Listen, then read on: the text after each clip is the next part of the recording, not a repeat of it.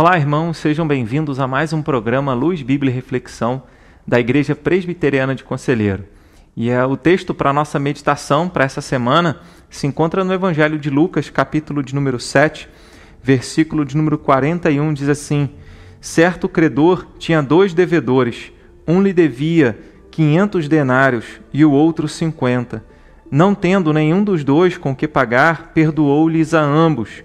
Qual deles, portanto, o amará mais?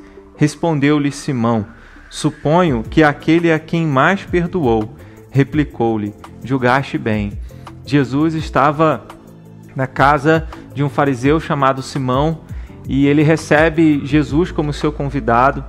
E nesse, e nesse banquete que Simão resolveu dar em sua casa, é, uma mulher pecadora se coloca aos pés do Senhor Jesus. E Simão critica aquela postura e critica em seu coração até o próprio Senhor Jesus.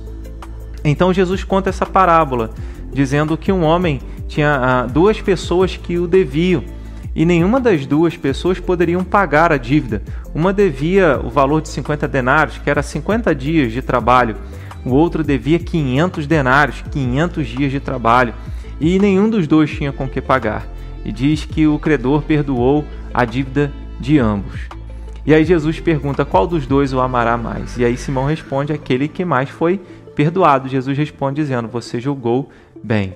E assim, nesse texto, nós aprendemos sobre o maravilhoso amor de Deus, sobre a graça de Deus e sobre a forma do perdão de Deus sobre as nossas vidas.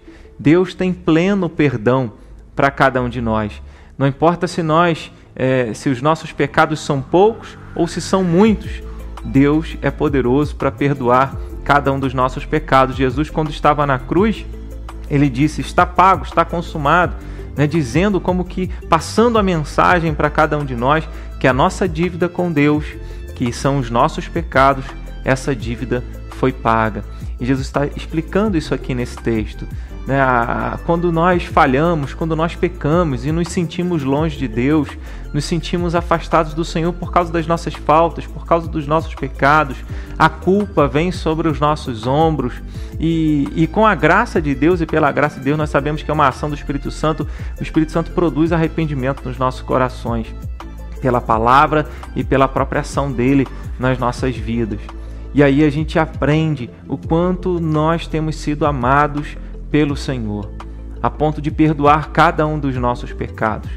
Jesus, morrendo na cruz, realiza essa obra de sofrer no nosso lugar. E Deus, olhando a obra do próprio Filho dele, resolve perdoar cada um dos nossos pecados, aquele que nós já cometemos, aqueles que nós nos encontramos, vez por outra, praticando e aqueles que ainda nós iremos praticar. E o perdão de Deus é tão pleno e tão é, grandioso que o próprio Senhor Jesus no Antigo Testamento ele diz: Olha, eu vou um dia eu vou pegar os seus pecados, lançar no mar e jamais me lembrarei dos seus pecados.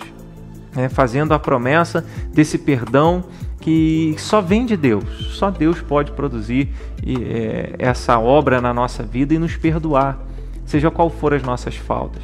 E aí, o que, que nós podemos tirar para nós nesta semana? Lembrar que se nós falhamos, que nós reconheçamos os nossos erros, que nós é, supliquemos o perdão de Deus.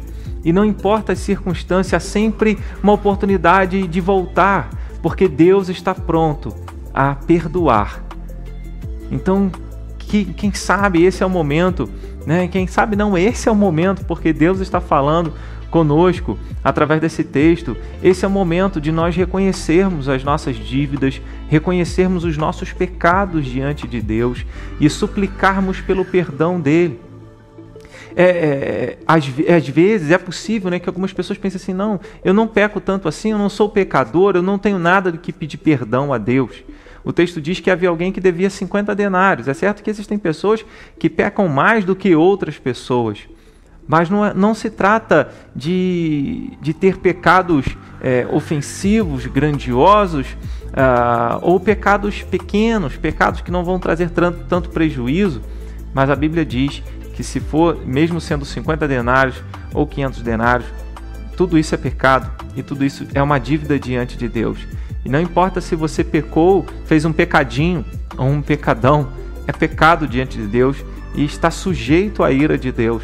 Então esse é o momento de nós reconhecermos os nossos pecados, pedimos perdão a Deus pela vez que pensamos, tivemos pensamentos ruins, pela vez que desejamos algo ruim, pela vez que fala, pelas vezes que falamos de outras pessoas, né, e falamos no sentido de denegrir é, em alguns momentos a imagem de outras pessoas, pelas vezes que nós deixamos de fazer aquilo que nós deveríamos ter feito, pela pedir perdão pela negligência, né, das, das boas obras, daquilo que nós deveríamos fazer. Então, esse, esse, é o tempo de nós reconhecermos os nossos erros, de pedirmos perdão ao Senhor e termos o nosso coração preenchido pela certeza do perdão de Deus, que não dependeu de nós, mas unicamente da graça de Deus. Jesus diz: Olha, o credor é, possuía dois, dois devedores e os dois não tinham como pagar. E assim somos nós. Por mais que nós façamos coisas boas, nós não temos como pagar a nossa dívida com Deus. Nós não temos como, através das nossas boas obras, limpar a sujeira do nosso pecado diante de Deus. Somente o sangue de Jesus pode fazer isso. Então, quando nós reconhecemos os nossos erros, pedimos perdão ao Senhor e confiamos no sacrifício de Jesus, a palavra de Deus nos ensina que Deus perdoa todos os nossos pecados, perdoa toda a nossa dívida. E como uma pessoa se sente depois, depois de compreender esse pleno perdão, ela expressa todo o seu amor por Deus, ela expressa todo o seu amor pelo Senhor Jesus. É o que Jesus perguntou a Simão: Simão, qual dos dois o amará mais? E Simão responde: aquele a quem mais, aquela pessoa que mais foi perdoada. E assim somos nós, irmãos. Quanto mais nos conscientizamos do tamanho do perdão de Deus, da plenitude do perdão de Deus, da grandeza do perdão de Deus incondicional, gracioso, amoroso, mais nós iremos amar o Senhor.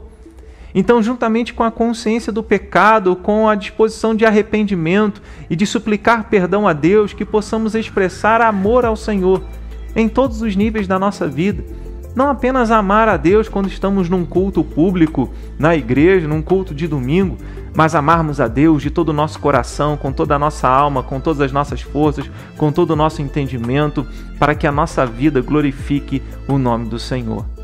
Então, que você seja cheio dessa certeza, que você se conscientize dessa certeza de que Deus perdoou todos os nossos pecados e agora é o momento de reconhecer isso e desejarmos andar numa vida que expressa verdadeiro amor pelo Senhor.